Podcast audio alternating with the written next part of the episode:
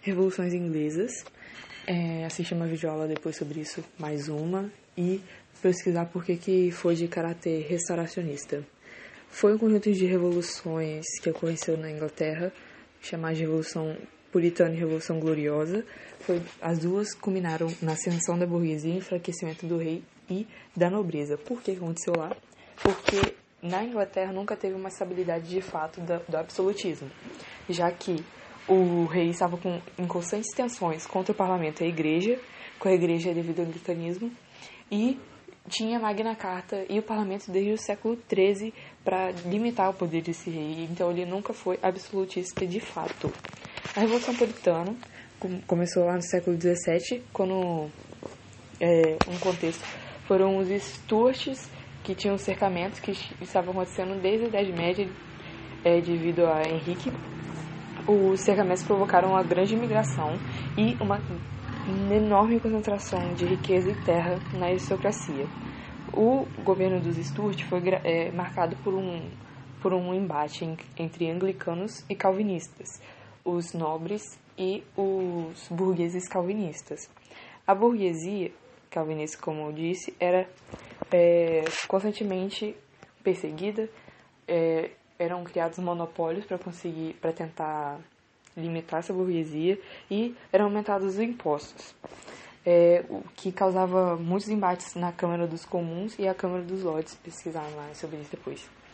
É, os lordes atacavam a burguesia constantemente e a nobreza defendia os seus privilégios, é claro. Então, Jaime I, que foi quem aumentou os impostos, quem cria monopólios e quem persegue a burguesia, ele fecha o parlamento e só é aberto de novo com Carlos I. É, ele, esse Carlos I entra em guerra com a Escócia e a Irlanda, ele tenta centralizar o poder e justificando sempre pelo seu direito divino.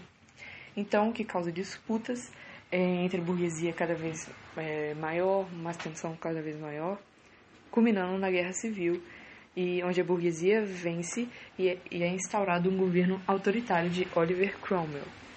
É, esse cara, o que, que ele faz? Dissolve o parlamento e cria o ato de navegação, que é uma coisa que é bastante, é o do mais importante. Ato de navegação era a exclusividade do transporte dos produtos ingleses por navios ingleses. Então, todos os produtos que entravam na Inglaterra, que eram ingleses, que saíam, eram transportados por navios ingleses que agradou a burguesia. Na Revolução Gloriosa, o que, que houve? Tinha se reinstaurado é, os Stuarts depois da caída de Cromwell, com Carlos II e Jaime II, e o que ocasionou na guerra de novo entre a nobreza puritana e anglicana. Os Stuart eles voltam com as práticas absolutistas e Jaime II se converte para o catolicismo, o que acaba culminando na Revolução Gloriosa. E Guilherme de Orange é, toma o poder, Guilherme de Orange, que era holandês, toma o poder e é, vai criar o Bill of Rights e vai instaurar de fato uma monarquia parlamentar, com, to, com todo mundo sendo é, é, recompensado com a nobreza no poder maior e com a igualdade entre as, os mais pobres. É, essa revolução gloriosa é um pouquinho mais complicada de entender, mas o que é mais importante é dessa revolução puritana, é, da, do, das constantes tensões devido à religiosidade e também da economia, do governo de Oliver Cromwell, dos atos é, de navegação e lembrar que essas revoluções foram conhecido também com a guerra entre protestantes contra protestantes, que eram protestantes anglicanos e protestantes calvinistas, burguesia contra a nobreza. A ordem é Henrique VII, Henrique VIII, é, Jaime I, Carlos I, depois os Stuarts de novo, com Carlos II e Jaime II.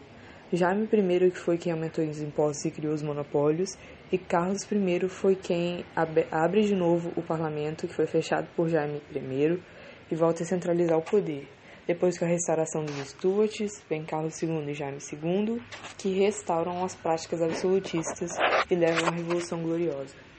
Revolução Gloriosa porque não teve número de mortes. Guilherme de Orange só chegou lá e tomou o poder.